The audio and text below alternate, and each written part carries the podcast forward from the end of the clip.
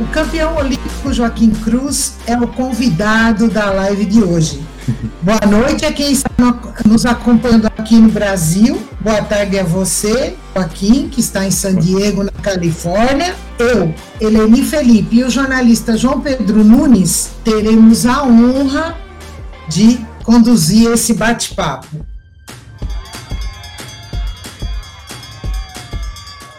Obrigada, Joaquim, por aceitar o convite da Confederação Brasileira de Atletismo e estar aqui com a gente hoje, com a comunidade do atletismo, a imprensa, o público brasileiro, todo mundo acompanhando. Dia 6 de agosto, né? Um dia para lá de especial. É um é, para você, para você, para todos nós brasileiros, porque hoje faz 36 anos que você ganhou aquela medalha de ouro olímpica inesquecível uh, nos Jogos de Los Angeles, nos 800 metros, né? Uhum. Então é uma honra enorme, enorme estar com você aqui. Eu queria convidar o, o jornalista João Pedro Nunes, o Nunes, né, para dar as boas-vindas. Oi, Juca. Uma honra imensa. Deixa eu te dar os parabéns por esse dia, né, cara? Eu estava lá no estádio, acompanhei, fui para a coletiva, e é muito, muito, muito legal você ter com você, você a gente, aqui com a gente. Agora, dá a tua palavra inicial aí para o pessoal que está tá assistindo aqui. Oi, pessoal, é um prazer estar aqui com vocês. A gente, eu estou aprendendo ainda a gerenciar esse mundo digital aqui, internet, essas coisas. Né? Semana eu tive a, a oportunidade de, nesse período de pandemia, né? Então, as viagens foram adiadas, né, ou eliminadas. Então a gente está tendo mais tempo de, de pensar, refletir na, na, vida, no futuro, no passado, tá? E tenho, então essa semana eu tive a oportunidade de, de, de me eh, dedicar um pouco no que aconteceu 36 anos atrás. Eu até postei algumas algumas fotos, alguns, alguns textos para dividir com o pessoal aquele momento inesquecível, né? É um prazer estar aqui com vocês, ah, principalmente vocês dois que fizeram parte da história, né? Cobriram a minha história de forma bonita. A gente, eu corria na pista, mas era vocês que escreviam ah, e descreviam a beleza da coisa, da arte, né? Porque sem vocês não existiria notícia, não chegaria da forma que foi, que foi executada ao, ao fã, ao telespectador brasileiro, né? Então é uma honra estar aqui com vocês. Vamos lá, vamos, vamos a recordar, né? Nossa, meu joelho está até tremendo agora, hein? Deus, depois desse, desse comentário, ganhei, ganhei um mês. Ô, Joaquim, antes das perguntas, são várias perguntas que nós temos aqui para você, para você contar uma trajetória toda. A gente tem uma mensagem para você de alguém que acompanhou a sua carreira bem, bem de pertinho. Não de me vai fazer chorar. Não, não vai, não vai. Ele, eu acho que ele fala por aquele grupo que tem você em San Diego o tempo todo é, Luiz Alberto, Aguiberto. Vamos lá, vamos ouvir a mensagem. Vamos ouvir a mensagem. Vai lá. Olá, Joaquim. Tudo bem? Aqui é o seu grande amigo e irmão, Zequinha Barbosa. Estou aqui para te dar parabéns, porque há 36 anos atrás, em Los Angeles, 1984, você conquistou a medalha de ouro para o Brasil nos 800 metros. Vitória no qual eu estava presente, sentado no estádio do Coliseu, e pude aplaudir de pé aquela, aquele seu grande feito. Um feito emblemático que colocou você para a história de um dos maiores corredores de meio fundo e fundo do mundo de todos os tempos. Vitória no qual encheu o peito de todo brasileiro, dizendo: Eu sou brasileiro com muito orgulho, com muito amor.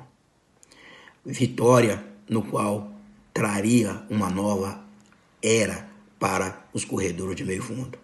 Foi na sua corrida, no seu estilo de um corredor de frente, batalhador, que você trouxe algo muito especial para essa prova dos 800 metros. Mas eu gostaria aqui de contar uma pequena curiosidade. É, você sabe que todos nós atletas tem aquele treino que a gente faz e aquele treino que a gente faz, que a gente se sente com moral, que a gente se sente seguro, se sente tranquilo, que a gente está preparado para aquela grande batalha. E nós treinávamos, não, ali no Colégio Santa Mônica, em Los Angeles, e você fez um treino, que nós fizemos um treino, que foi um time trials, que é um 600 com 400 metros de trote e um 400. Um 600 para 1,13, 1,15, 400 metros de trote, um 400 para 50, 52. Se não me falha a memória, você correu 1,14,6 e 51,4. E você, de forma tímida, bateu a mão quando você terminou 400, fez assim com o punho, e ali eu pude notar que você estava preparado para a grande batalha. Eu estou contando esse pequeno episódio para poder enaltecer o seu grande mentor, treinador Luiz Roberto de Oliveira, o nosso treinador. Que com muita inteligência e maestria sempre nos conduziu ao caminho da vitória e que você em Los Angeles não foi diferente. Mas naquela sua corrida, naquela sua passada, você, junto com o Luiz, mostrou ao mundo o trabalho do Luiz, que uma nova metodologia criada por ele acabaria de nascer. E por isso, eu queria também aqui dar os parabéns ao Luiz pelo grande trabalho que ele fez com você, comigo, com o Agberto. E dar parabéns pela sua vitória e parabéns por tudo que você fez pelo atletismo nacional. Tenha um feliz dia. Grande abraço. Que maravilha, hein? Ele acertou tudo aí. Estava é, preparado, né? Você estava é, preparado, né, Joaquim? É, eu estava preparado, mas ah, no processo de, pre de preparação, eu tive que ter a presença do Zeca, tive que ter a presença do Agberto, tá? porque ah, para mim chegar ao nível que eu cheguei, eu, eu tive que treinar e conviver com os melhores, né? E eu tive, eu fui feliz de do Zeca, o Agberto ainda está correndo e, e o Zeca que estava correndo muito bem e eram os meus competidores principais no Brasil, né? Eu tive a oportunidade de receber eles lá em Eugene para treinar comigo. Então, a minha expectativa pessoal ah, ela naturalmente ela foi elevada. Todos os dias eu tinha que ah, fazer questão de, de estar na pista, me dedicar um pouco mais, e ah, eles me fizeram ser um atleta melhor. Então, eles fazem, os dois, tanto o Agberto como o Zeca, fazem parte do, do processo que me fez chegar à Olimpíada. Né? Muito bem. Joaquim, Vamos voltar um pouquinho naquele dia 6 de agosto de 1984, né? Você tinha 21 anos, né? Um brasiliense de 21 anos. Você dava a primeira medalha de ouro olímpica em pista para o Brasil, hoje a única.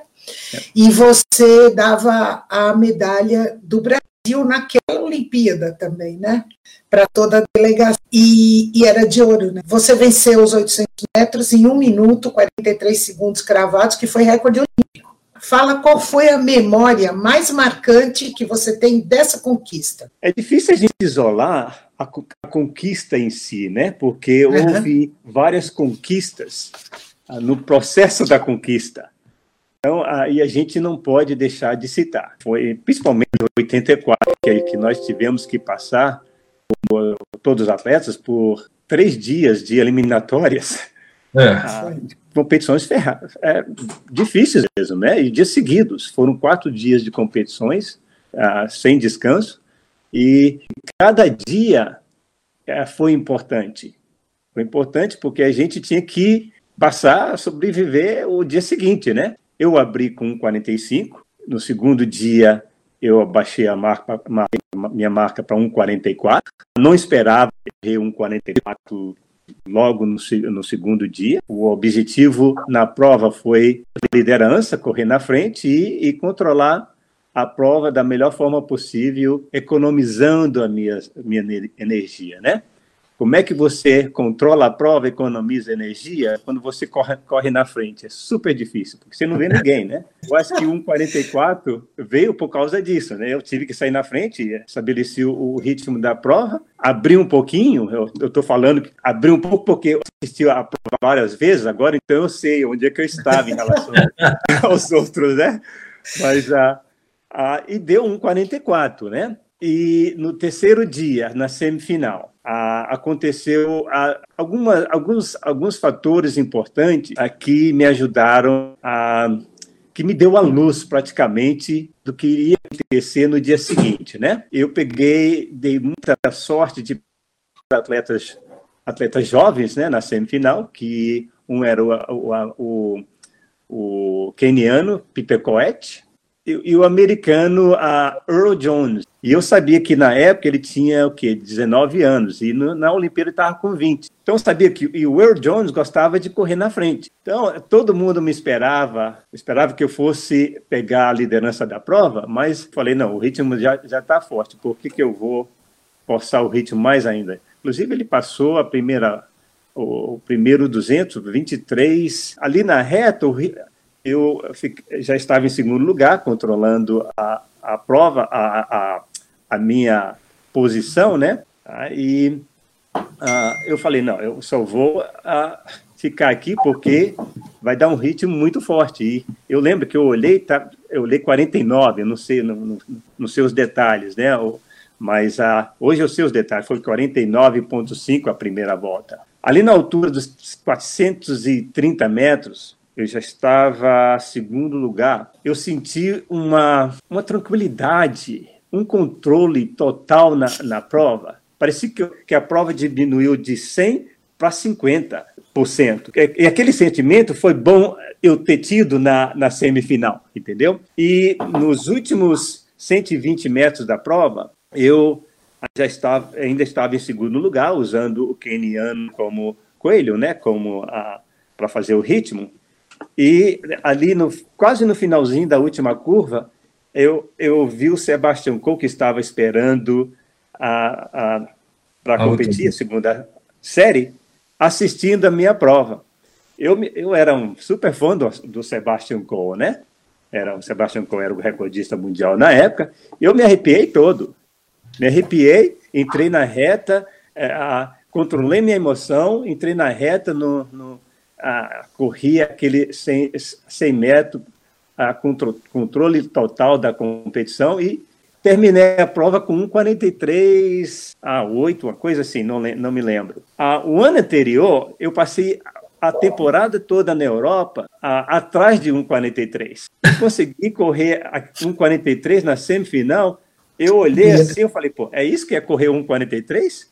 Amanhã eu vou arrebentar. Esse, então, esses sentimentos eu senti pela primeira vez numa corrida. Ah, e isso foi importante na minha preparação para a final. Então, eu acho que até ali, a, o 1,43, a semifinal, foi, foi mais importante do que a final em si. Porque eu, o meu corpo e minha mente aprenderam coisas novas durante a corrida, que até então eu não conhecia. É, como, como eu disse, eu, eu, eu, passei o ano todo cobiçando abaixo de um 44, eu cheguei um 44,04 e não fui terceiro no Mundial e não consegui correr abaixo de um, 40, um 44. E consegui isso na, na semifinal de uma Olimpíada. Ah, pessoalmente, é, para um atleta, aquilo, a autoconfiança foi, depois de três dias ah, competindo, eu precisava daqueles, daqueles sentimentos e daquela marca. Mas, Juca, e na final? Na final você estava lá, à tardezinha, né? Quatro, quase, quase cinco horas da tarde. A tua preocupação maior, isso com o Sebastian Coe, que era o recordista mundial? Sim, sim. É, você não, você não foi, não, não liderou, você fez uma corrida completamente tática. Eu, eu tinha duas preocupações uh, enormes, né? Que uma, a primeira que era a controlar a minha emoção, né? Controlar a minha mente. Eu ah, trato isso, ah, trato os meus meus desafios ah, psicológicos, né, mentais, como ah, como forma de, de dragões, né? Seria importante continuar-se, até ali eu já estava tendo uma boa a, a temporada de competição, né? Assim, é, uma boa competição, porque eu estava conseguindo a dormir, dormir à noite assim, sem problemas. Eu eh, criei uma forma de, de gerenciar a minha emoção, tá? o meu sono. Então, eu, tá, eu não tive nenhum problema a, a, dormindo, pegando pe, para pegar o sono e repousando à noite. Ah, isso é importante porque na, na prova final de Helsinki, eu ah, decidi da a forma que eu ia competir no dia seguinte e passei a noite toda correndo totalmente. ah, então, não consegui pegar naquele sono profundo, né, e, e descansar o corpo da forma que eu uh, deveria uh, descansar. Em Los Angeles, não. Então, eu, eu soube, soube controlar a minha ansiedade, a, a minha emoção, e eu fui para a competição descansado. E a outra preocupação era uh, no Sebastian Coe. Né? Eu conhecia, eu quando apareci no circuito uh, europeu, a minha primeira experiência com, correndo com o Sebastian Coe foi em Roma, em 1981, na, no, na Copa do Mundo de, de, atletismo, né? Eu tive a oportunidade, antes do comentário, eu tive a oportunidade de ver ele treinando, né? E eu fiquei ali na, na grama a, a impressionado da forma que ele mudava de posição de um ponto A para o ponto B. Ele tinha uma velocidade, uma frequência enorme, muito é, uma, uma, força muito poderosa. Ele quando corria, ele ele ele tinha a minha altura. E esse foi o comentário que é, que fizeram uma vez. Para alguém mencionou que para vencer o Sebastian Gol alguém para vencer o Sebastian Coe devia ser tão alto como ele era, que na, ver, na verdade ele era baixinho. É baixinho. Ele simplesmente tinha uma força enorme, quando ele corria ele ficava da minha altura. E uma velocidade incrível, né? Então eu, eu, ah, eu tinha aquilo na mente, eu não posso, como eu vou correr na frente, eu não posso perder a vista dele, eu não posso ser surpreendido, porque ele vai me deixar vai me deixar atrás rápido, né? Se ele, se ele for para frente. Infelizmente, ele não, não usou, uma, ele não sabia dessa tática, né? E, e não usou. Então, ele ficou atrás de mim, me usando como coelho, e eu usei o keniano como coelho. E a tática seria, antes da prova, a, eu e o Luiz Alberto conversamos a, a noite anterior, né? Ele me perguntou. Eu falei, eu acho que o keniano vai cometer o mesmo erro amanhã que ele cometeu hoje na prova, né? Ele estava, ah, ele, ele está correndo sem, um, sem nenhum controle emocional. Então eu acho que ele vai para frente. Se ele não for, eu mesmo faço o ritmo porque eu me sentia bem correndo na frente, né? E mas o keniano foi para frente. Foi para frente e eu usei o keniano só para controlar a, a, a, prova, né? Eu, é, eu acho que eu tive obtive a melhor posição dentro de uma corrida de 800 metros, que eu fiquei um pouco do lado ah, de fora, no ombro direito do keniano, então eu fiquei na, na, na linha, do, na primeira raia, mais um pouco ah, afastado para o lado de fora, né? E ali, se você perceber que você assistia a prova, eu dava cinco passadas e olhava para a direita, cinco passadas e olhava para a direita, vigiando o Sebastian Coe. Você imagina como é que o cara corre um 800 metros no ritmo que correu e vigiando. Então não estava preocupado com, com o ritmo da prova, se ia ser forte, se ia ser fraco. O Zeca falou uma coisa muito importante. O treinamento que eu fiz de 600 metros, meu último treinamento foi 600 e 400. Eu fiz um 14, acho que foi 34. O Zeca falou 6, né? Eu vou. Olha que ele mentiu nessa. Foi 34. Um, um 14, 34. Foi um, um, um resultado excelente, mas o, o, melhor do que isso, do que, do que esse resultado, foi dois minutos depois, porque foi a, eu dei uma volta de 400 metros, metros e era para me descansar para quatro minutos, né?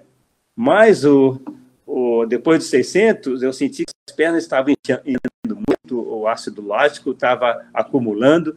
Eu pedi Luiz, o que? Luiz, ah, eu, tenho, eu, eu vou nessa porque quanto mais eu esperar, maior vai, vai inchar, para ficar as pernas, né? E deu dois minutos e, e, corri abaixo de 52. Eu esperava ter corrido 54, 53 alto, que seria ah, o sentimento da segunda volta quando você está correndo para recorde, né? Você passa 49, 53, 52 alto. E quando eu ouvi 51 alto, 52, eu me arrepiei todo. Realmente eu, eu fiz aquele sinal, aquele gesto que o gesto, gesto que o Zeca mencionou. Então estava muito bem. Então eu não, tinha, eu não tinha que me preocupar. Eu entrei na Olimpíada, a Olimpíada, uh, com aquele pensamento: se o ritmo for forte, eu vou estar ali. Se for fraco, eu tenho a velocidade para acompanhar. Tá? Então eu corri a prova vigiando todo mundo, controlando a e só tinha que cumprir as duas voltas. Foi como se eu estivesse brincando com crianças, né? Assim, do lado, respeitoso de dizer, né? Que lucidez, meu Deus, né? Grande. A resposta, a resposta foi longa, né? Mas acho que merece, cada, cada coisa que você está falando, a gente merece ouvir. Está muito bom, muito bom. E aí o Marcelo Laguna, ele é editor e colunista do portal Olimpíada Todo Dia, né? um especialista também em esportes olímpicos. Ele mandou uma pergunta, ele está falando de uma coisa que você já falou, mas talvez você possa aprofundar um pouquinho. Ele está dizendo que naquela Olimpíada você ganhou todos os tiros de 800, como você relatou. Ganhou as eliminatórias, ganhou a semifinal e ganhou a grande final, né?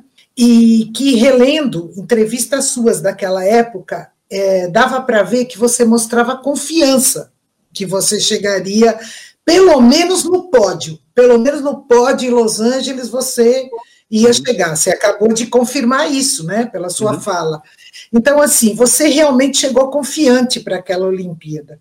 E você estava se sentindo uh, confiante naquela final. É esse o retrato? Você tinha muita confiança? Essa é a palavra? Olha, a, a confiança veio, na verdade, com, com o trabalho, né?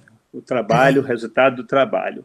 Uh, eu tive, eu fiz uma temporada razoavelmente boa a 83, levando em consideração de que 83, 82 eu sofri uma operação e 83 e, e só voltei aos treinamentos correto em janeiro de 83. Então eu, eu não fiz uma base boa em 83. Tive uma, uma temporada boa. Uh, eu, eu, é, o Zeca quebrou meu recorde brasileiro sul-americano no Troféu Brasil e eu fui na Europa. Que, uh, não, ele quebrou, ele igualou o recorde, né? Uh, que era 1,44 e 3. E na é. Europa eu diminuí o recorde para 1,44,04. E fui ao Mundial e participar na minha primeira minha primeira competição internacional, assim, a nível mundial, e fiquei em terceiro, né? Fiz uma temporada onde eu venci várias competições, e aí depois da Europa eu tive um mês para descansar, quatro semanas, o, Luiz sempre dava quatro semanas para a gente, né? Naquele mês, eu refleti no, eh, na minha temporada e, e comecei a fazer os planos para a temporada de treinamento e para a Olimpíada, né, o processo final. E eu decidi, eu, eu consegui responder, eu fiz as perguntas corretas a, e consegui responder as perguntas, todas as perguntas que eu, que, que eu fiz para mim mesmo. Né? Uma das perguntas era: o que, que você quer com um título olímpico? Você está preparado para isso? Ah, você está preparado para responsabilidades? E consequência de, de, de, uma, de uma conquista do tamanho de uma Olimpíada? Então, está preparado para a mudança na sua vida? Eu era um estudante em Oregon, então, e eu falei, não, tô, eu fui na Europa, fiquei, naquele ano fiquei, fiquei ranqueado no Mundial, a, a, fiquei terceiro no ranking mundial. Falei, tô, se eu fizer uma boa base, não machucar, essa Olimpíada eu vou ganhar essa Olimpíada. Inclusive, eu, eu, dei uma entrevista para o Correio Brasiliense, né? E o título foi Eu vou ganhar a Olimpíada, porque eu já estava pensando no processo, no, no que, eu, no, no, que eu tinha que fazer. nas atitudes uh, que eu tinha que eu tinha que, que mudar, alterar para poder me preparar, né? Então eu vi, eu tomei aquela decisão, dividir, não dividi ela assim, eu vou ganhar a Olimpíada, mas gente, eu, Luiz, nós tínhamos momentos, um momento uh, antes de começar os treinamentos. Inclusive o Luiz ligou, né? Uh, depois de quatro semanas ah, para lembrar que já estava na hora de começar os treinos, né? E eu pedi mais uma semana de descanso, porque quatro semanas tinham passado muito rápido e eu senti que não estava preparada ainda para começar a treinar. Aí eu, ah, ah, nós nos reunimos na casa dele para cochichar sobre o futuro, né? sobre a Olimpíada, sobre, sobre o nacional americano, que ia ser, nacional universitário, que ia ser em Guinea, e, e sobre a Olimpíada, né? E sobre a, a, o, o, o calendário de competição. Eu ia tentar a correr duas provas, né? Estava nos nossos planos, tanto 800 como 1500, iam ser nove dias. Ah, em nove dias, a gente tinha que competir, competir sete, dias, sete vezes. Nossa. Tá? Seria quatro, quatro dias seguidos no, no 800, dois dias de descanso, mais três dias seguidos no 1500. Então, uma responsabilidade, um, um desafio enorme, né? E como estava a, eu tinha bolsa de estudo representando a escola, a gente tinha que encaixar o, o programa de treinamento elaborado para os Jogos Olímpicos dentro do, das, da responsabilidade do programa da universidade, né? eu, eu, eu encarei, eu, eu, eu, fiz treinamentos que, conversando com treinadores hoje, ah, nem mesmo eu acredito nos treinamentos que, que, a, que, a, gente, que a gente encarava, né? tanto eu, Agberto e o Zeca. Mas então a decisão foi tomada em outubro, e quando eu decidi, o objetivo estava bem definido na minha mente. Só tive que colocar em prática. Né? Então eu vivi aquele momento, aquele dia, milhares de vezes. Então, quando eu entrei na Olimpíada para mover minhas pernas, já, está, já, já, já estava ali milhares de vezes na minha mente. Então, a autoconfiança foi aumentando tá? nos treinamentos. Teve, um, um, um, teve uma época nos treinamentos, janeiro, fevereiro, março, que eu senti que algo maior do que minha vida ia acontecer. Fiquei guardando comigo mesmo e fui alimentando a, a confiança em, em cima daquilo. Os treinamentos estavam saindo muito bem. O, o nacional lá, lá nos Estados Unidos, lá em Eugene, serviu de teste preparatório para os 800 metros.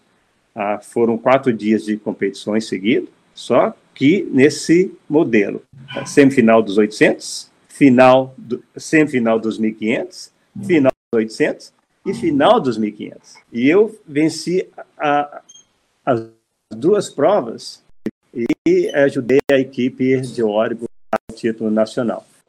Voltando à final, a grande final, é, você comemorou com a bandeira do Brasil e foi, se deu o primeiro passo. Depois disso virou moda, né?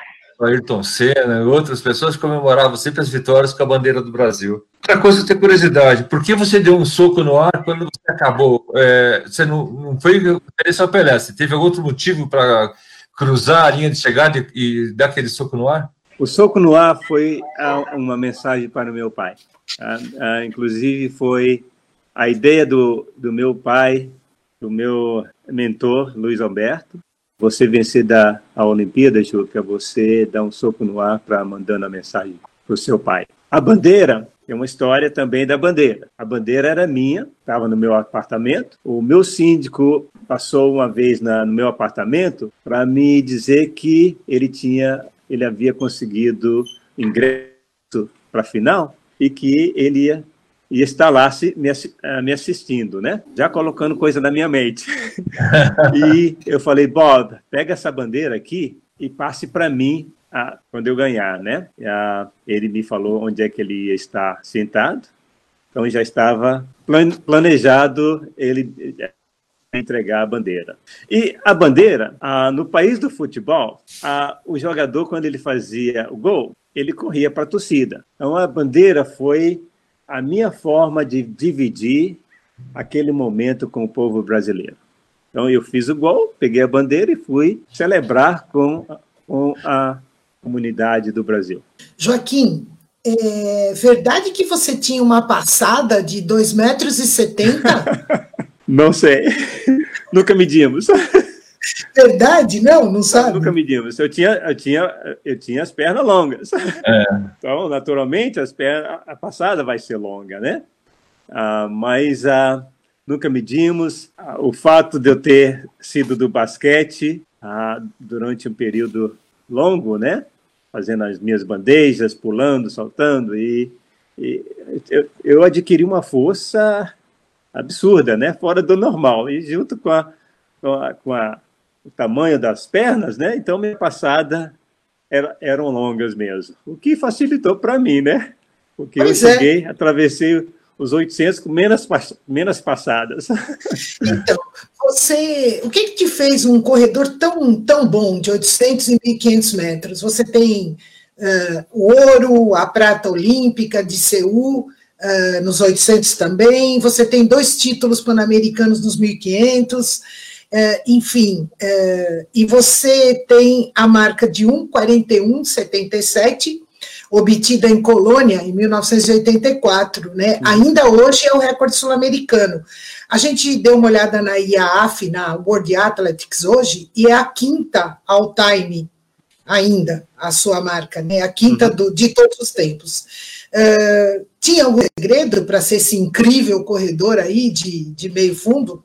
Até pouco tempo atrás, eu, eu, eu, eu achava que não. Mas aí que você começa a treinar os atletas, vira treinador e começa a treinar os atletas, e você vê a, a dificuldades que é para você desenvolver um atleta a nível pódio, né? Aí você começa a falar, mas eu estou seguindo tudo que a ciência me fala. O que está faltando? Eu estive lá, estou dando a, a informação para o atleta. Como atleta, como treinador olímpico, de atletas olímpicos, eu consegui chegar só à semifinal a, com o atleta feminino. O que está faltando? O segredo, eu acho que está na primeiro no biotipo, na característica do, do atleta, e segundo na mente dele, o que ele quer, o que, a, quais as inspirações dele, o que, que ele deseja a, com o atletismo e a vontade de, de, de querer realizar esses sonhos, né? aquela vontade maior do que a própria vida dele de realizar o sonho. Ah, se ele não, não tiver esses ingredientes ah, importantes, ele vai ser um corredor que nunca vai conseguir alcançar o, o, o potencial verdadeiro dele. E eu tinha isso, eu queria ser diferente, eu queria ser único. E eu me via muitas vezes conversando comigo mesmo, falando, eu, eu vou ser o maior, do, o maior, o melhor do mundo. Isso na época de juvenil, quando eu jogava basquetebol ainda, né? E, tra trabalhei de acordo. Então, a, o meu objetivo era maior do que o mundo, maior do que a minha vida. E eu não medi, eu fui atrás desse, desse objetivo.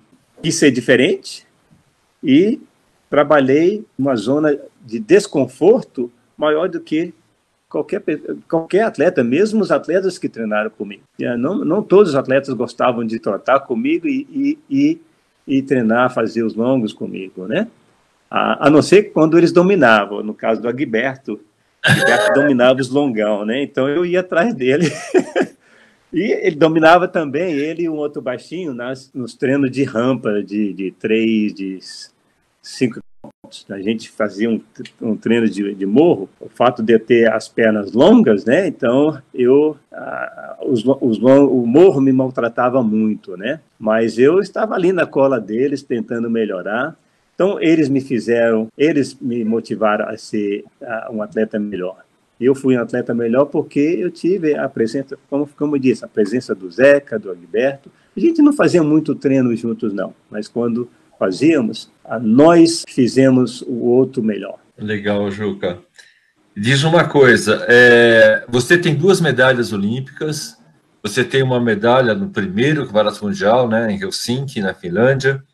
Você tem duas medalhas em Pan-Americanos. Eu estava nos dois Pans e, e você ganhou esse, os 1.500 em Mar del Plata, em 95. Por que, que essa medalha é especial para você?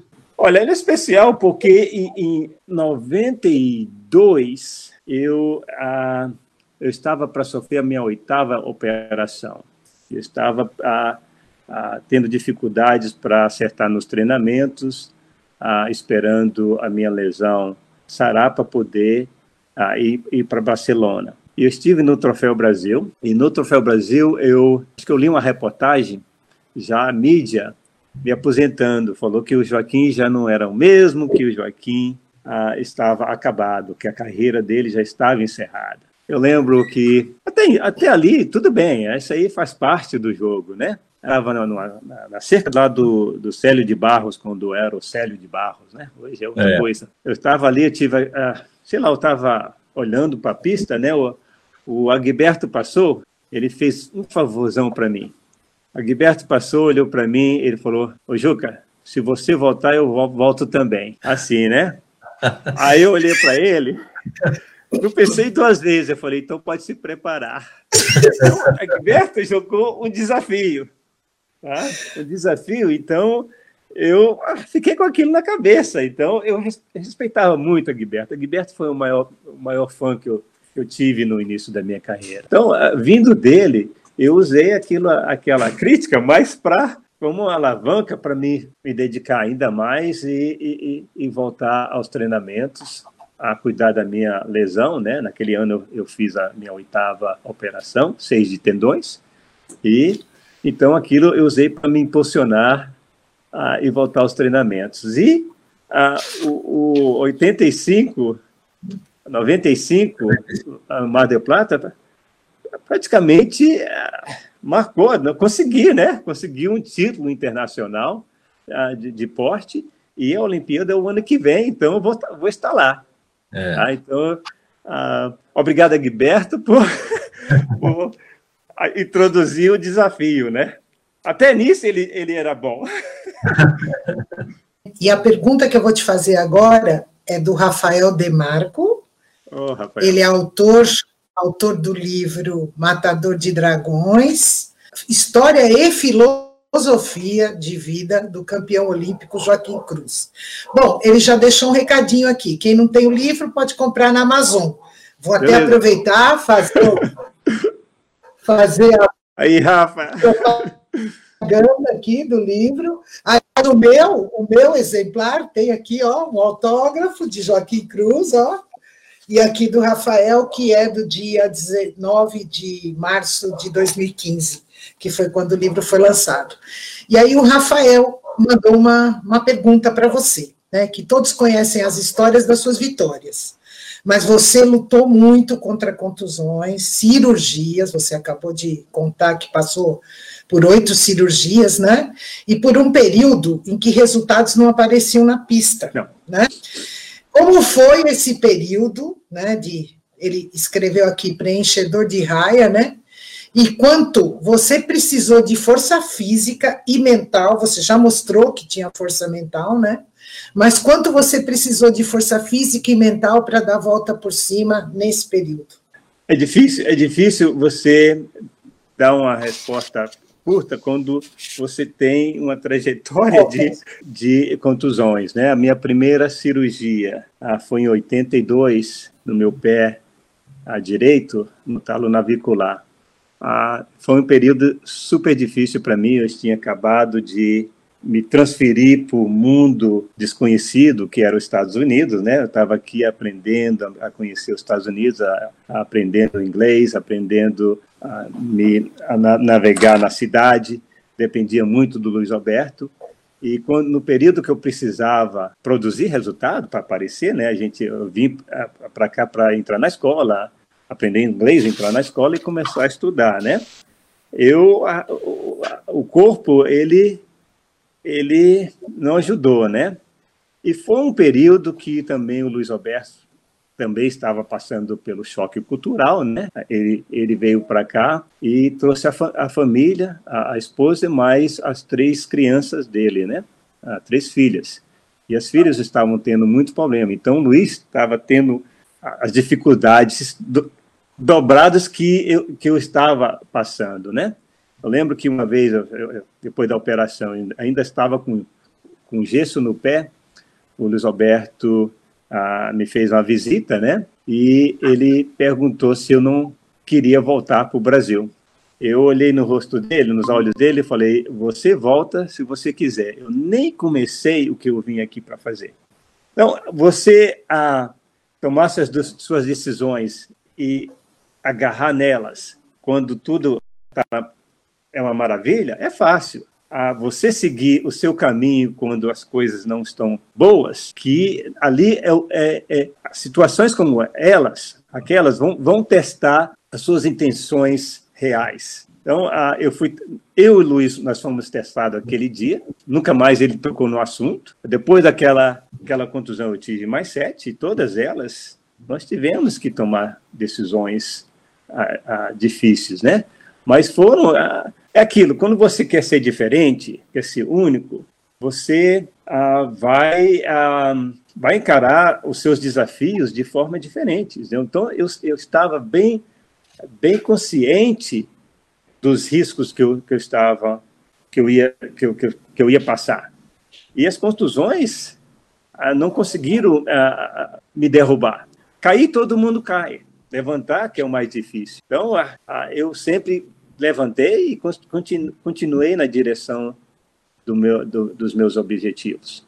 Então, eu não gosto de glorificar muito, ou dar muita ênfase na, na parte negativa do, do, do esporte, né? Estão presentes, mas a gente faz, faz de tudo para poder desviar dos, das armadilhas, né? Sem alterar a, a, a, o objetivo da mente, o trabalho que você está fazendo, né?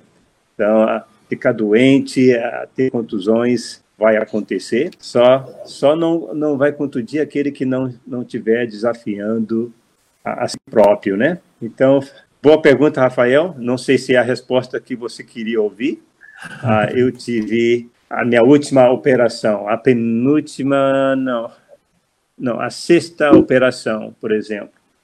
Eu fui operar 89, e um mês depois eu descobri uma infecção ah, na operação. Ela saiu de dentro para fora, eu tive que ser internado imediatamente. Eu já estava morando em San Diego, né? E, e estava sem, sem a, o seguro médico, né? Então, fui internado. Eu fiquei uma semana no hospital pagando a, a todas as despesas por conta própria, né, do bolso. Ah, foi um período difícil porque eu peguei um médico um pouco conserva, conservador, né? Então, o médico ele me examinou no primeiro, logo que eu cheguei, ah, não, me examinou, ele me, é, quando eu cheguei, me colocou em, em três antibióticos diferentes, porque ele não sabia o que, que era a infecção, né? Aí no dia seguinte eu, ele uh, me fez uma visita, uh, ele perguntou se eu queria continuar tratando com antibióticos diferentes até o resultado da, da amostra. Eles fizeram uma, uma colheita, colheita né, da, do, do, da, da bactéria para ver o que, que era, né? Eu falei, não, abre isso aí e vamos fazer uma outra operação, né? E limpa. Ele fez a operação naquele mesmo dia e é, depois da operação ele ficou assim, ah, já querendo, transmitindo um, uma mensagem como se quisesse falar para mim que talvez eu nunca mais ia correr. E toda vez que eu via o médico me dava aquela ansiedade, gente. Eu falei, por que, que esse médico está escondendo de mim? Aí eu, eu, eu, falei, não, vamos abrir o jogo aqui. O que, que, que, que você viu dentro? O que, que, eu, que, que eu ainda tenho? O, a bactéria, o vírus, sei lá, a, a, o bicho comeu o meu tendão? Porque se não tiver, se comeu o tendão, não tem tendão. O que, que vai acontecer? Aí a gente vai ter que fazer um transplante de tendão, alguma coisa, né?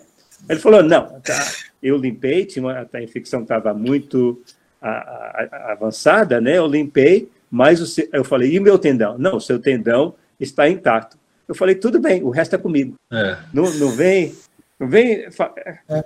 joga, joga aberto. E isso foi em 80 e 89. O resto é história, né? Processo, né? É o processo. O processo, você tem que encarar seus desafios fora da pista também. Porque é são os desafios fora da pista que vai fazer que você seja um, um bom atleta na pista, né? A escola, a, a família, a religião, tudo isso você tem que aprender, equilibrar e, e, e usar na sua vida para poder ser uma pessoa melhor, uma pessoa, um atleta melhor, né? Então, é, por isso que eu não gosto de falar muito das, das derrotas, ah, dos problemas, porque faz parte, né? Faz parte, é. porque as operações, os problemas me ajudaram a ser um atleta melhor, uma pessoa melhor. Legal, Juca. Agora, a gente tem uma pergunta aqui do jornalista Guilherme Costa. Não sei se você conhece, ele é da nova geração, Casão. Guilherme, Guilherme, eu lembro, o nome dele é familiar. Oi, Guilherme. É, é assim, a sua melhor marca, Joaquim, da carreira seria até hoje medalha nas principais competições internacionais, mundiais e Olimpíadas. Qual é o segredo de uma estratégia numa final importante dos 800 metros? Abrir frente, ficar para trás e forçar no fim, ou fugir de qualquer shot? Os três. não, a, a, a melhor maneira de correr 800 é aquela que você e seu treinador acha que devia ser a melhor para você, que, a, que encaixa a sua a característica, né? Eu gostava de correr na frente e achava mais fácil para mim, porque quando eu corria na frente, parecia que a, eu estava movendo meu corpo em câmara lenta, tá? em câmara lenta. Então, a, essa é razão que eu gostava de correr na frente. Tá? Eu sei que a responsabilidade é maior, porque você corre na frente e não vê ninguém, né? Então você está correndo na força o tempo todo. Você está é. desafiando a você próprio. Então eu treinei, me preparei de acordo e eu comecei no Brasil correndo na frente, né? Ah, não, não, não, pelo contrário. No Brasil, na, na, nos 1500 eu corria atrás. Corria atrás e ia buscando, buscando, buscando, mas parece que eu estava competindo o tempo todo, nunca nunca pegava aquela, aquela posição e conseguia a, mover o meu corpo economicamente quando eu corria atrás. Eu estava sempre querendo buscar alguém e não gostava daquilo. Fui a São Paulo que, que eu descobri que o que na frente era melhor, que foi na, na tinha 15 anos, a minha primeira experiência em, em brasileiro, né? Que eu corri o 800 pela manhã, uns 53, Passei a primeira volta 53 e morri na segunda volta, mas eu abri uma distância enorme, né, que, que mesmo ah, diminuindo o ritmo na segunda volta, deu para vencer com a diferença grande. Aí você tem que adaptar, né, a, a, situação. Não pode ser, é, você não pode usar a minha tática, a tática que eu usei em 83 no mundial. No mundial eu a, tive uma, fiz a minha preparação mental para correr na frente a, na, na, noite anterior, corri a noite toda, de uma forma só, e durante a prova eu saí na frente, nos primeiros 300 metros estava liderando a prova, mas aí o inglês ah, foi me passou me passou e quebrou a minha concentração. Eu falei, pô, isso eu não, eu não visualizei isso acontecendo. Então, na, no, ali do 100, do, do, dos 300 metros até novamente os, os últimos 100, no, eu fiquei 300 metros brigando com, com o inglês ah, pela liderança, pela frente. Eu ganhei a liderança, mas perdi a prova. Então, aquela corrida foi uma corrida muito importante na minha carreira, de, uh, que serviu de preparação para a Olimpíada. Eu não ia cometer aquele erro duas vezes. Então, uh, na Olimpíada, eu, eu tive que mudar um pouco a minha tática. Se o ritmo for forte, deixa, é, procure uma posição, né, no, no, como eu mencionei, que eu usei o keniano e fiquei do lado uh, de fora um pouquinho para mim ter aquela sensação, sentir aquela sensação de correr em câmara lenta. E eu, então eu tive que aprender a correr de duas, de duas formas. Deixa eu fazer mais uma pergunta. É, você, no Troféu Brasil de 81, com 18 anos, você venceu o recorde mundial, né, juvenil, que hoje é, é sub-20, e ganhou a chance de ir para os Estados Unidos. Você já tinha com o Bob Talent lá, que te conheceu numa clínica de basquete, e você acabou indo lá. E logo depois, como você já falou, né, você já passou por uma cirurgia por causa do, do problema da perna. Foi muito difícil a sua adaptação nos Estados Unidos? Com o idioma? Olha, a, a minha vinda para os Estados Unidos, ela foi introduzida, a ideia dos Estados Unidos, no basquetebol, quando eu tinha 14 anos. O americano foi a Brasília, ele Isso logo depois do JEBS. O JEBS foi minha, minha terceira competição e, última, e última competição daquele ano, né? Eu corri 403 no, no JEBS, em Brasília, e depois e o Luiz não tocou mais no assunto de atletismo, né? Porque ele sabia que não gostava do atletismo. Aí o, o Luiz me convidou para participar dessa, dessa clínica que o americano ia conduzir em Brasília, né? E, e o americano, eles me utilizaram para ajudar o, o americano no, nos educativos, né, de basquete. E no final da, da clínica, o americano, Luiz fez amizade com o americano, tudo, foi à casa do Luiz algumas vezes. No final, o americano tirou e me deu de presente, o que na época era um sonho realizado, né? Um All-Star, um Converse, ah, o tênis mais cobiçado na comunidade de basqueteiro, né? É. Era difícil conseguir um tênis daquele. Eu já estava, é um sonho realizado, mas junto com, com o tênis veio a promessa de que quando eu terminasse o segundo grau, ele ia me dar uma bolsa de estudo para jogar e estudar na, na escola onde ele era o treinador, que era a George Washington, Washington University. Eu não sei se ele contou aquela história para me motivar a terminar a escola, tá? continuar me dedicando na escola, ou se realmente ele viu algo em mim. Se ele viu algo em mim, eu acreditei. Eu falei, não, eu vou, eu vou para os Estados Unidos, vou jogar aquilo. Ele introduziu uma semente, né? Um, um sonho no mundo desconhecido. E eu fui atrás. Ah, bom, usei essa ideia para ficar longe do atletismo, né? Ah, mas era difícil ficar longe do atletismo quando o Luiz Alberto era o meu treinador de basquete. então, ah, e então ah, o Luiz usou o, a ideia de vir para os Estados Unidos para me convencer a ficar a, a, praticar o atletismo, voltar, voltar aos treinamentos. E, e ele usou o lado emocional, né? E ele pediu que eu tentasse pela nossa amizade. O Luiz viu algo que eu garoto, 14 anos, 15 anos, não, não conseguia ver, né? Então, o Luiz é, conseguiu identificar, não, esse garoto, a personalidade dele, a dedicação, a, a, a forma que ele a, se comporta num, num, num esporte onde ele não gosta e mesmo assim quer vencer.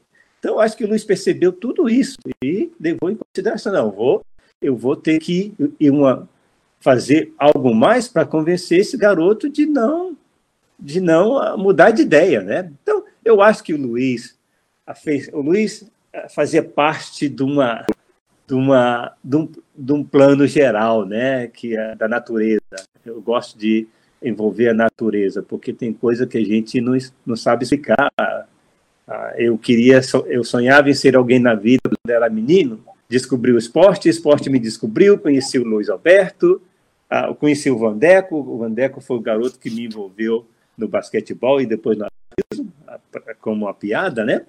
E o Luiz Alberto, a, a carta do professor Cantarino, que o professor Cantarino ele era o presidente da Federação de Brasília na, na época, né? Quando eu abandonei o atletismo, o professor Cantarino mandou uma carta para o Luiz para me, me entregar. Tudo isso, quando você volta e vê esses, sinais, será que não é a natureza escrevendo, a, a planejando a, o destino desse garoto? As, a, e as pessoas, Juca, você está tá cometendo o erro, o maior erro da sua vida. Cruz, é, em lugares diferentes, apelidos diferentes. Cruz, você devia tentar a, a minha própria família que nunca tinha que não, nunca me viu jogar basquete. É, receberam a, a visita do, do Luiz Alberto uma vez só começaram a trabalhar também a, a, tentando ajudar o Luiz Alberto na, a convencer a, voltar. Então então tudo isso quando eu vim para os Estados Unidos eu vim com a passagem de, de, de vinda só. Era para dar certo. Levei muitos anos alimentando aquela ideia maluca, né? Aquela, aquela ideia fora do, do, do, é, do nosso mundo uh, simples, do meu mundinho simples. E, e, eu tinha aqueles momentos comigo mesmo: se eu não fizer isso, o que, que eu vou fazer na vida? Eu nasci O esporte, eu, eu, eu descobri o esporte, o esporte me descobriu. Então, é, é, é eu nasci para ser. Até isso eu, ouvi de alguém. O Joaquim nasceu para praticar esporte. Ah, ouvi da minha mãe uma vez falando para alguém na cozinha. Ah, o, o, meu filho Kinka, ele foi abençoado por, por Deus. Então eu tive vários sinais da natureza que me ah, que me ajudaram. Eu só fui sensível o suficiente, o suficiente para identificar ah, ah, os sinais e falar não, realmente eu vou continuar, vou ver até até onde isso vai dar. E adaptação, eu sabia, eu até conversei com alguém uma vez, ah, eu previ, isso foi em 87, 88, eu falei para alguém, um dia eu ia para os Estados Unidos, que eu ia ter dificuldade na escola, mas que eu ia entrar na escola, ah, eu ia me adaptar, que um dia eu ia ficar, acabar morando nos Estados Unidos. Estou aqui até hoje. Você fez duas universidades, né, Joaquim? Na verdade, eu não terminei a universidade em Oregon, né? Fiquei, tava, fiquei um ano sem, sem concluir, porque eu tive que mudar para San Diego. Além das operações, eu tive um problema seríssimo de, de alergia, alergia. né? Eugene é um dos piores lugares no mundo para quem tem problemas alérgicos, né? E 88, uh, 88 foi uma, um ano 86 foi um ano muito difícil em Udin. 87, 88. 88 eu tive que, que fechar a minha matrícula para poder conseguir treinar na costa, perto da, da praia, né, onde o, o, ar era mais limpo. E naquele mesmo ano eu, eu mudei para San Diego e comecei com outro curso, né, porque eu, te, eu sentia que eu ia perder muitos créditos né, no curso que eu estava, eu fazia línguas românicas, né, Aí eu falei, não, então vou, eu vou seguir a, a, novamente o conselho do Luiz Alberto, sempre me puxava para estudar educação física, aí fiz a, facu, a, a Universidade da Point Loma em educação física. Bom, Joaquim, mesmo vivendo tanto tempo nos Estados Unidos, você sempre manteve laços com o Brasil, né? Ah, sempre. E você foi o porta-bandeira da delegação brasileira nos Jogos Olímpicos de Atlanta. Bom, aí eu já estava lá. E aí, que emoção foi essa de, de ser o porta-bandeira, de ter sido escolhido e, e, em Atlanta, na sua despedida de, de Olimpíada, enfim? Olha, a, no meu, a minha experiência olímpica, nos Jogos Olímpicos, foi a segunda maior honra que eu tive na minha vida. A primeira Olimpíada, eu não participei da, da abertura, porque eu estava terminando a preparação nos treinamentos antes de começar. Acho que uh, as provas começaram dois dias, um dia depois da, da abertura. 88, a mesma coisa. Ambas, ambas uh, Olimpíadas eu estava, uh, tinha em mente correr tanto 800 como 1500. E a uh, 92 eu não, não participei da, da edição dos Jogos. E 96 eu estava no final da, da minha carreira. Eu queria participar dos jogos. É, era o meu objetivo. Participar dos jogos de uma forma diferente. Em, Los Angeles, eu, eu. Se você perguntar, você comprou algum selo, alguma, algum presentinho de Los Angeles? Nada. A única coisa que eu trouxe de, de Los Angeles mesmo foi a medalha. O mesmo agasalho, eu, eu, eu, cheguei a cogitar uh, dar para alguém vender lá fora o agasalho. É, é, não conseguiram. Seria, seria conseguiram vender agasalho, o meu agasalho. Então eu tenho um agasalho. Ah, no Seul eu já tenho algumas coisinhas, algumas ah, relíquias que eu, que eu, que eu obtive da, da competição, ah, um quadro, essas coisas, né? Então eu queria viver o mundo olímpico, ah, ser um participante da Olimpíada. Eu sabia que a minha chance de chegar na final ia ser muito difícil. Era um objetivo, até porque no estádio eu passei para ver a, a, a, lista a lista de, de, de, de, de competidores, né? Aí eu tava, tava, eu vi o meu nome, 30 e poucos, aí 20, 21, 25, 22, 19, Aí eu falei, ah, foi naquele momento que eu me senti um pouquinho velhinho para a competição. Então, e, e, e, em Atlanta, eu tive a oportunidade de ver um jogo de basquete. O Brasil e Estados Unidos. Ah, fui no visitei o McDonald's ah, para pegar ah, um, um, um, pinzinho, um crachazinho ah, de, de, cada McDonald's. McDonald's. Ah, ah, então, eu, eu fazer parte da abertura, ah, não sabia que eu ia fazer parte. Inclusive, eu estava tendo problema para encontrar uma pista que me acomodasse as minhas uh, exigências, né? Eu fiz operações de tendões e a pista que conseguimos encontrar era uma pista muito dura. Então eu procurei uh, uma outra pista ali na área, mas não encontrei. Então eu já, eu já tinha voltado. Então, chegamos à conclusão que a melhor coisa era voltar para San Diego para continuar os treinamentos e depois a entrar na vila novamente. Mas aí eu recebi uma ligação do, do chefe, né? Me convidando, avisando que eu tinha sido escolhido para ser porta-bandeira e se eu concordaria de desfilar com a bandeira do Brasil. Eu falei, claro que eu quero. Eu acho que estava esperando a resposta se não, né? Mas, eu, mas uh, foi uma honra enorme, uh, até porque, uh, 84, uh, as pessoas me, me conheciam no mundo universitário, achavam que eu ia representar os Estados Unidos, né, na, em Los Angeles.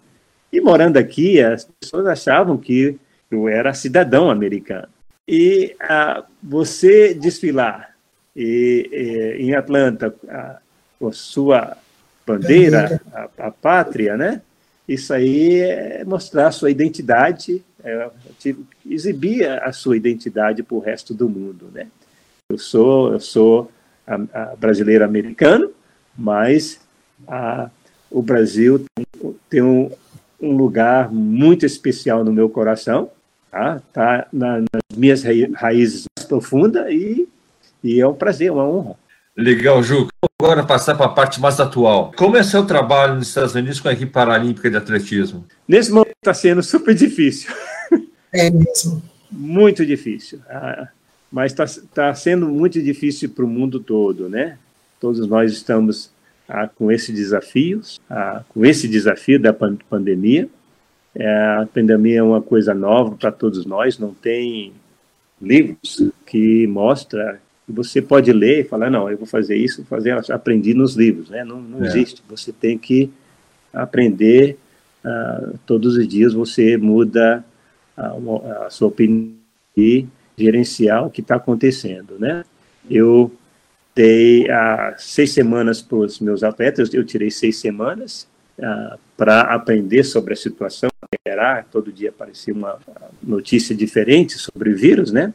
E os meus atletas ah, não sabiam onde iam treinar, se era seguro.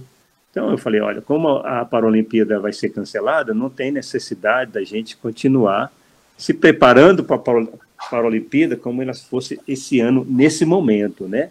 É importante eles, era importante que eles continuassem ativos, mas eu tive que dar seis semanas aprenderem e se adaptarem à situação. Está melhorando, está melhor do que estava, porque a gente está conseguindo executar alguns treinamentos de uma forma assim que é fora do normal, né? Eu vou no centro, tá, trabalho com um atleta que tem lá, e já sai do centro me encontro com outro atleta no parque, se tiver no parque perto da casa dele, se tiver aberto, um outro numa pista aqui de casa quando está aberta. Então, nós estamos tendo que ter a superar os desafios do dia a dia, né? Mas eles estão ativos, é importante que eles continuem ativos para não ah, não a, a causar um dos, dos, distúrbios na memória celular, né? Porque a, o ano que, que vem, nesse período, eles vão estar treinando forte para competir na Paralimpíada, né? Para realizar é. o sonho deles. Então é importante que eles continuem trabalhando a, da melhor forma possível nesse momento. O que você, Joaquim, achou do adiamento dos Jogos Olímpicos e Paralímpicos? Você pretende estar em Tóquio o ano que vem com a seleção americana? Uh, vou estar em Tóquio. A, a decisão de adiar foi a, a, decisão correta, porque não adianta você uh, ter uma Olimpíada é, com risco de atletas, ah, de pessoas morrerem, né? Isso não tem cabimento, isso não pode. E como o vírus era, ele, a gente estava ainda aprendendo sobre ele, então você não sabe que, que, que ele pode, quem ele vai afetar e, e matar, né?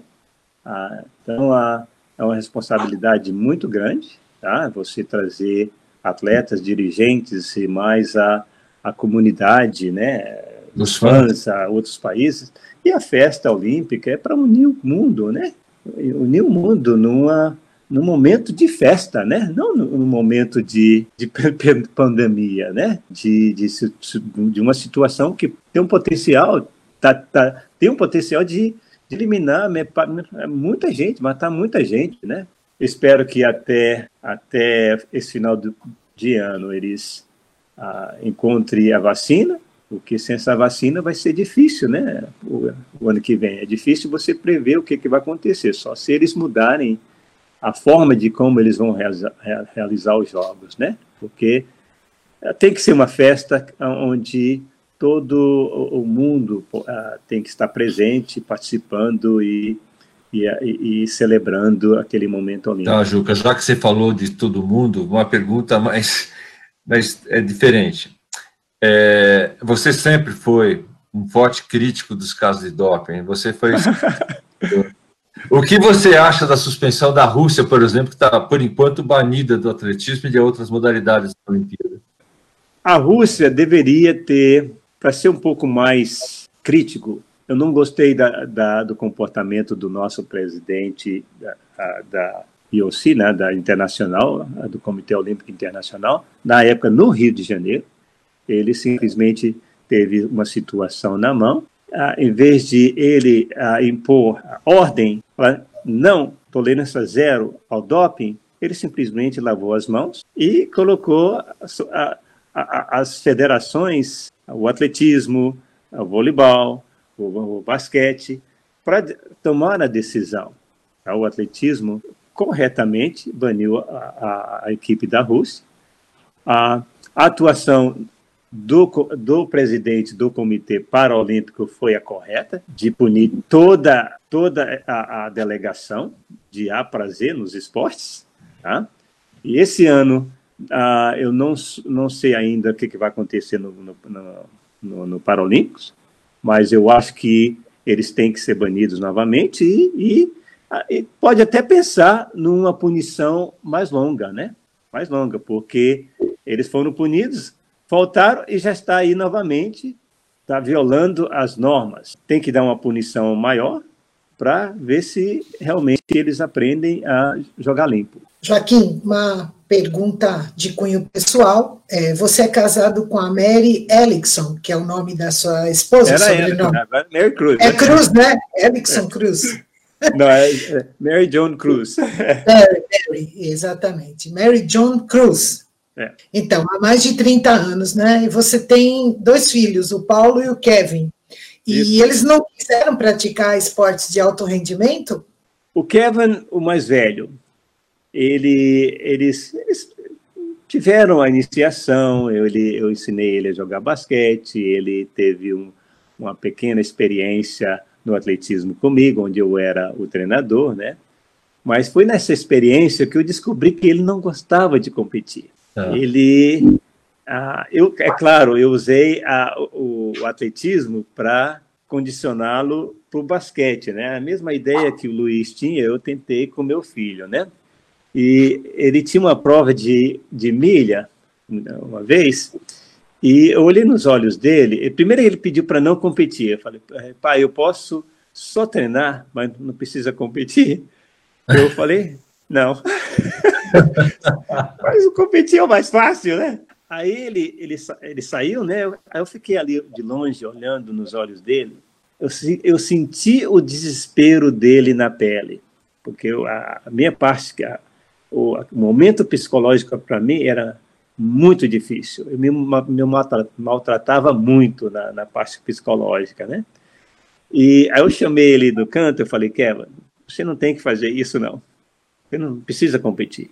Eu posso, se você não está legal, ah, eu invento, invento. Mas se você competir, você vai se sentir melhor. Ele tinha, ele tinha três provas naquele dia. Ele fez, ficou em segundo. Ele fez, uh, correu, ficou em segundo e desapareceu dali. Desapareceu, aí competiu 800, depois o, o 4x4, e, mas ali eu senti que ele não, não gostava de competir. Já o menor, o Paulo, ele é, é o meu igual, ele é minha, tem um, é mais parecido comigo, né? Aquele que bate o pé, o Paulo desde pequenininho ele gostava de desafio, já gostava de dar rasteira no, no irmão mais velho, e era aquele que não gostava também que ninguém se intrometesse na, na, na, na, na experiência dele no, no, esporte. Ele mesmo encontrava os times de basquete que ele ia, queria jogar. Super independente. O Paulo chegou a, a, a jogar até universitário, né? Dois, ele ficou dois anos na, na, no Arizona. Arizona, eles fazem, fazem um trabalho de recrutamento muito pesado, né? Então o Paulo ele foi, ele conseguiu entrar no time como a, a walk-on, como alternativa, né? Sem sem bolsa de estudo para ajudar a equipe, né? Porque a equipe precisa de 12, 15, 15 atletas, então e ele quase não jogava. Até que ele jogou bastante no primeiro ano, né? Ah, mas a ah, e o Paulo, ele, ele era sonhador também. Sonhador, ele queria uh, jogar, né? Ele não queria ficar no banco. Então, ele saiu do Arizona, foi para Cal Poly, que, era, que é uma escola bem melhor academicamente, mas lá ele teve atrito com, atritos com, com o treinador e não está aqui, se formou esse ano e está aqui ah, namorando com a ideia de, de ir para o Brasil, jogar, é, pouco tempo atrás ele estava falando sobre Flamengo, ah, que estava conversando com o pessoal lá. Eu, eu, mim, eu vou apoiá-lo, mas ele vai. É difícil, porque quando na casa do Joaquim Cruz, ele vai ter que ter uma disciplina de atletas. E eu vejo que ele não tem uma disciplina de atleta, aquele atleta 24 horas, né? No basquete é diferente do atletismo também. Então, tem muita coisa que eu vejo que eu.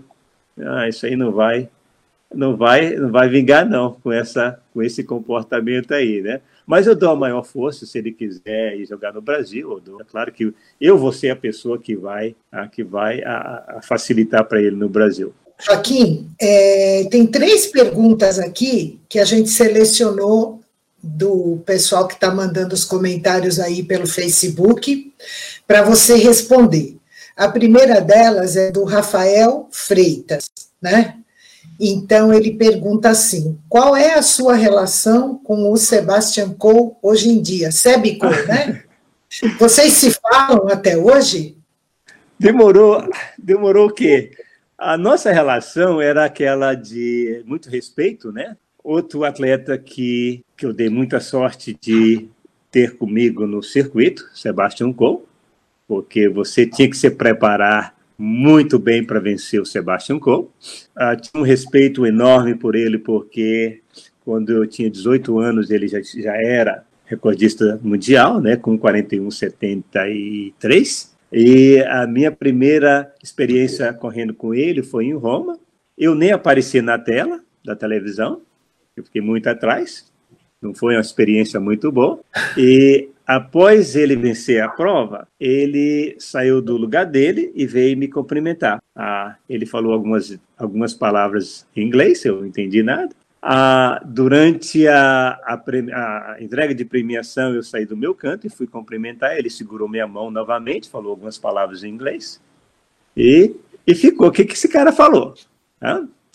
E três anos depois, isso foi em 81, em Los Angeles, nós tivemos um momento ah, dentro do estádio. A gente estava esperando, sentado no, na cadeirinha, no, no, meio do estádio, esperando o horário da cerimônia de premia, premiação.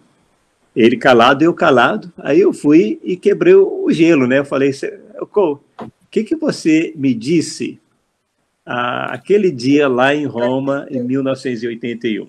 Aí ele virou para mim e falou: Eu disse que você seria um, um grande campeão. Eu tinha acabado de vencer o cara, eu fiquei. Ah... Sem palavras, a gente se encontrava na Europa, mas era aquele encontro de oi, tudo bem? Nunca foi aquele, aquela conversa assim de mais de 15 eh, segundos ou de 5 segundos. Eh, eu tive uma, uma, uma oportunidade de alguns anos atrás, durante o meet, meeting lá de, de Fortaleza, o, o, o ex-presidente Alberto Gesta fez uma, uma, uma homenagem para mim, o Gilberto e o Sebastião Gol. Foi a primeira vez que eu, que eu tive a oportunidade de conversar com ele, primeiro no hotel, mais de cinco minutos, e nós fomos assistir a competições. Eu, fiz, eu sentei do lado dele ah, durante toda a competição, trocamos ideias. Então, nós tivemos uma carreira completa sem conversar mais de que dois minutos com, com a gente. Mas o, o, o, o respeito, o tratamento foi sempre mútuo, tá? É, sempre me tratou ah, como ah, um competidor eh, de alto nível, sempre tratei ele como respeitei, como o fato dele ter sido o recordista mundial, isso aí é, foi um atleta que eu espelhei nele, tentei modelar aquela velocidade que queria ter, ah, foi ah, Egberto, Rantorena, ah, Sebastian Coe. Então, a gente ah, gosta de copiar as pessoas que estão fazendo o melhor, né? E eles foram ah, o, o a, a campeão olímpico, o Sebastian Coe foram os melhores do mundo. Joaquim, mais uma pergunta aqui, né? Agora é da Denise Miraz, minha querida jornalista e amiga Denise Miraz. É, Joaquim, você podia falar um pouco sobre a prova dos 800 metros? Como que é essa prova para o atleta? O que, que ele precisa? Velocidade, resistência, força? É uma prova muito difícil? Ela é difícil, mas graças à natureza, a natureza ajuda um pouquinho, né? Então, você, se você é um corredor de fundo, você eh, não é, não tem característica para correr o 800, né? Ah, você pode até correr, no caso do Ita, correu, mas foi até medalhista, né? Mas se você é um Carl Lewis, por exemplo, você, ou o Sem Bolt, para, para obedecer a ordem de mais recente, né? Você é, duvido que ele seria um corredor de um bom corredor do 800 da forma que ele foi no 200, né? Ah, ah, mas o 800 ah, é uma, uma prova muito complexa, que exige a força, velocidade a, e, e, resistência, é, muita resistência dependendo a, do que o atleta, das ferramentas que o atleta carrega no corpo, né? Sem falar, sem mencionar na mente do atleta, né? Porque a mente do atleta é uma, ela é mais complexa ainda do que o corpo dele, né? O que, que ele pensa, o que, que se ele tem se ele tem tolerância em dor, se ele não tem, eh, se ele, é, se, se ele não tem boa tolerância para sofrer, ele não vai correr a, aquela prova, a, a, prova a duas voltas na pista, né? Porque ela, a, a, essas duas voltas é uma mistura de a, anaeróbica e, e aeróbica, né? Com oxigênio, sem oxigênio e com oxigênio. Então ele tem que saber distribuir energia ah, corretamente para poder sobreviver às duas voltas, né? Ah, os, os, africanos, tá? ah, o, o Rudisha, que é o, o, o, recordista do mundo, é um o, o Disha, o Kipketer, outro africano que naturalizado dinamarquês, foram corredores que, que tinha característica mais para velocidade conseguiram correr o 800 muito bem. Já eu, Sebastian Coe, não, não tanto eu, mas Sebastian Coe, o Steve Crum, ah, que foram, foram corredores de 800 e 1500. O Zeca foi mais de 400, 800 e até que ele correu um bom 1500. O Gilberto já era mais, ah, tinha mais característica de 800, 5000. Então, você encontra essas diferenças e você tem que preparar essas pessoas de, de acordo com o que eles com as ferramentas que eles carregam no corpo. Isso sem uh, mencionar a mente, porque a mente é um pouco mais complexa, né? Bom, tem uma terceira pergunta aqui, é de um super fã, Rodrigo Dário Diniz. Aí o Rodrigo, Rodrigo. pergunta, é, o, o Rodrigo pergunta de um caso que eu não conheço. Joaquim, você pode contar a história de quando você estava recentemente nos Estados Unidos e confundiram a sua fala sobre o método do circuito do Luiz Alberto. Você respondeu circuito, mas entenderam secreto. Que história é essa? Foi, foi, foi. É, não, realmente, realmente a história é verídica. Ah, logo no início, ah, quando eu mudei para Eugene, a gente fazia muito uh, o circuito no, no Amazon Trail, na, na, trilha do Amazon, que era o nome da, da, do local, né? Era uma, tinha uma volta de 800 metros, não, de mil metros a 1.200 de milha, né? E o Luiz adaptou o circuito dele nesse local, né? Aí colocou um, um, uns as estações, né, de é, é, 100 a 100, com os nomes dos exercícios, né? Aí o pessoal passava, às vezes, duas vezes aconteceu, e me perguntaram o que, que é aquilo, né? Aí eu falava, é secret, secret training. Eu conseguia falar circuit, circuit, tá? Eu falava secret. E ficava aí, o pessoal ouvia e não perguntava mais. Aí eu falei, Luiz, eu falei para alguém, acho que foi eu, o pessoal está me perguntando, mas eles e vão embora. Eu falei, Juca, você está falando segredo, não está falando circuito. Eu falei, ah, mas desculpar, né? A língua não está tão, tão treinada para falar circuit, circuit. Eu não, consigo, eu não consigo falar ela, a palavra. Então, é, realmente é uma história verídica. Infelizmente, estamos chegando no fim. É, mas eu queria que, antes de encerrar, que você desse um conselho, um recado aos jovens atletas interessados em praticar atletismo? O que, que esse pessoal precisa ter para se transformar um, um, atleta de verdade? Olha, eu vou, eu vou dar um conselho, vivendo no Brasil, o garoto ele tem que sonhar, ah, no mundo ordinário, no mundo simples dele, ele tem que sonhar que é de graça. E sonhar longe. E não ter medo de, de ir atrás, de, de uh, criar oportunidades para ele de poder realizar esses sonhos. E a partir do momento que ele vai realizando sonhos, ele vai ah, saindo daquele mundinho simples dele e entrando no mundo desconhecido, que é o mundo ordinário, né? Que é o mundo super competitivo. Ah, então, ah, eu acho que tudo começa com um sonho, porque quando você sonha, você, o sonho é uma forma de você dar direção para sua mente, para sua vida, né? Ah, uma vez que o garoto sonha, ele pode só o horizonte é o limite.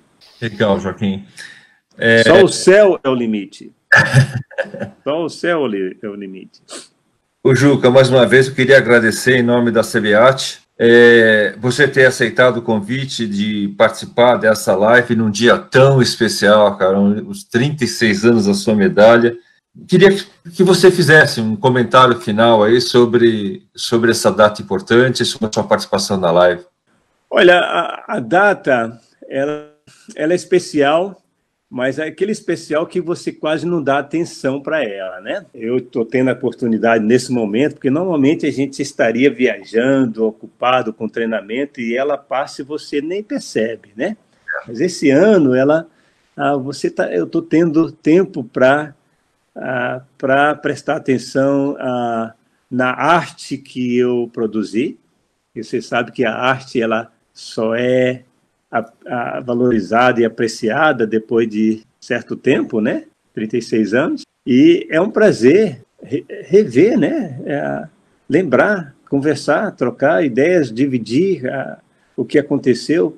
A gente passa maior 10, 15 anos tentando alcançar um objetivo, aí você alcança, aí você é isso que quer ganhar a Olimpíada, é isso que quer conquistar, é isso. Aí você volta para o seu mundinho simples e não dá valor àquilo. Aí você vai envelhecendo, envelhecendo, que é no meu caso, você começa a, a pensar no, nas coisas que no processo que te levou a, aquelas conquistas e, e a dificuldade para você construir um atleta, desenvolver um atleta, você começa a valorizar o, o, a sua arte, né? O, o, seu momento no esporte, nas pessoas que fizeram uh, parte uh, na, naquele momento, nos sacrifícios, no trabalho, uh, nas amizades, tudo isso que, que fica que é o mais importante. agradeço muito a CBAT por me ter nessa live aqui e agradeço mais ainda por ter duas pessoas queridas que me acompanharam a minha carreira, no auge da minha carreira. Vocês dois foram os jornalistas que nós aprendemos a respeitar. Tá? Não é não é desmerecendo o trabalho de outros jornalistas, mas nós tivemos. Vocês foram jornalistas formados na informado no esporte, né? Leni, Nunes, vocês nunca chegaram para mim para fazer uma entrevista e perguntar o que, que você ganhou mesmo na Olimpíada de 84? Só faltava. Então, então, vocês, então vocês ajudaram o atletismo brasileiro a chegar nesse nível. Então, é por isso que eu, eu, eu, eu é uma honra conversar com vocês, porque vocês ah, fizeram parte desse processo, desse, dessa, desse progresso no esporte. Muito obrigado. Muito obrigado você pelas palavras. Eleni, é com você. Nossa, agora eu ganhei o ano, né? Eu tinha ganhado um mês, agora ganhei os próximos anos na minha vida. Bom, é, a gente espera que todo mundo tenha curtido muito essa live tão especial, a gente chamou de Super Live, né? Com o nosso campeão Joaquim. É, queria agradecer a toda a comunidade do atletismo que participou da live por meio do professor Varlindo. E queria agradecer também a CBAT, que deu essa oportunidade para a gente, para a gente trazer a palavra do, do Joaquim para o público brasileiro, para os jornalistas, e especialmente o nosso time de marketing, né, que trabalhou por essa live, a Caixa, que é patrocinadora oficial do atletismo brasileiro, e a gente tem trabalhado muito nessa pandemia para manter uma comunicação bem ativa com toda a comunidade do atletismo. E essa sua live é um ponto alto, Joaquim, nesse nosso trabalho para trazer você perto do, do público brasileiro.